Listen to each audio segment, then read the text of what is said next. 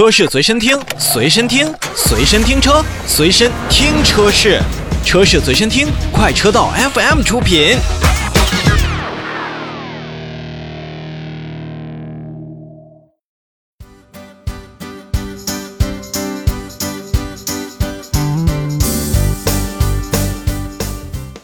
继续聊今天的新车，也同时呢，欢迎大家去关注咱们的微信公众号，在微信公号下面搜索 A U T O F M 就可以找到我们了。好，我们下面把这个价位啊往上提一提，提到多高呢？提到五十万。林肯的全新国产的林肯飞行家也是正式上市了。在之前的预售价格给到的时候啊，我们还觉得，哎，林肯的这款国产车型好像没有太多的一些特别多的国产之后的降价的这种感觉。除了在预售的时候为大家所提供的四个配置的四驱车型之外呢，本次上市还是特别惊喜的给我们了一个后驱版本，也是后驱的尊越版，是整个国产的林肯飞行家价格最低的一款。它的价格已经到了五十点九八万元。你乍一听这个价格呀，好像依旧不便宜。但如果你更加熟悉林肯飞行家这一款大 SUV 的话，你会觉得啊，其实还是挺香的。首先，我们来看林肯飞行家，它最大的优势就是你用了五十一万的价格就可以拥有全系 3.0T V6 的发动机，再加上十速的自动变速箱这样的一种动力组合。同时呢，国产的全新林肯飞行家也是为大家提供了更长的质保政策。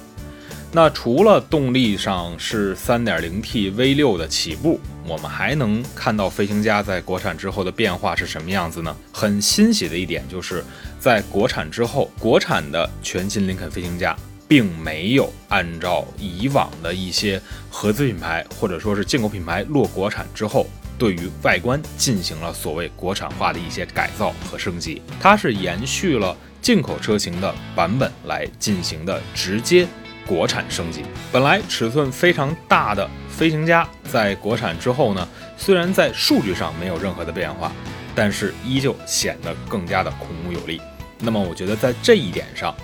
林肯做的还是非常值得称赞的，并没有因为国产而盲目的进行所谓的加长。在内饰当中，我觉得飞行家还是有了一些改变。你比如说，在冒险家身上换装的那块大屏，在国产版本上也是进行了应用，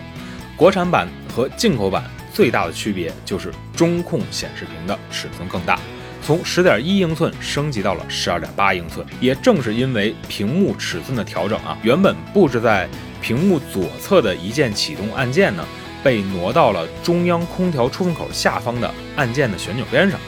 这个对于初次应用到国产林肯飞行家的朋友们来讲呢，可能会有些许的适应时间。如果您看过原先的进口版本，一键启动的按键可是在屏幕的左侧的。总体来讲的话，不管是从座椅的包裹度，还是可以调整的范围，以及到第二排和第三排的使用空间上，林肯飞行家不管在进口还是国产的两个版本。都可以给到比较满意的答案。再配上大面积的钢琴烤漆和真皮之后呢，也是让人感觉这款车型只要您坐进去，也是有很多所谓的美式的豪华的感觉。其实不难看出啊，林肯飞行家还是一个非常年轻的一个分支。二零零二年第一代飞行家就是和当时的福特探险者共享平台，但你放眼现在，我们看到的林肯飞行家从更豪华。从更静谧以及更好的动力输出性能，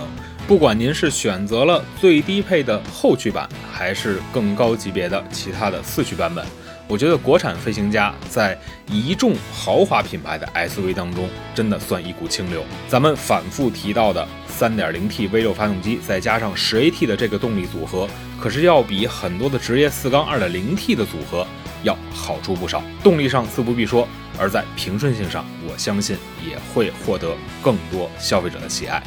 同时，我们会还会看到，至于像 RX 以及沃尔沃 XC90 这样的车型，再或者途锐 Q7、GLE 等等这样的车型版本，在林肯飞行家身上，更是让您会觉得这是非常个性的、非常特立独行的一个选择。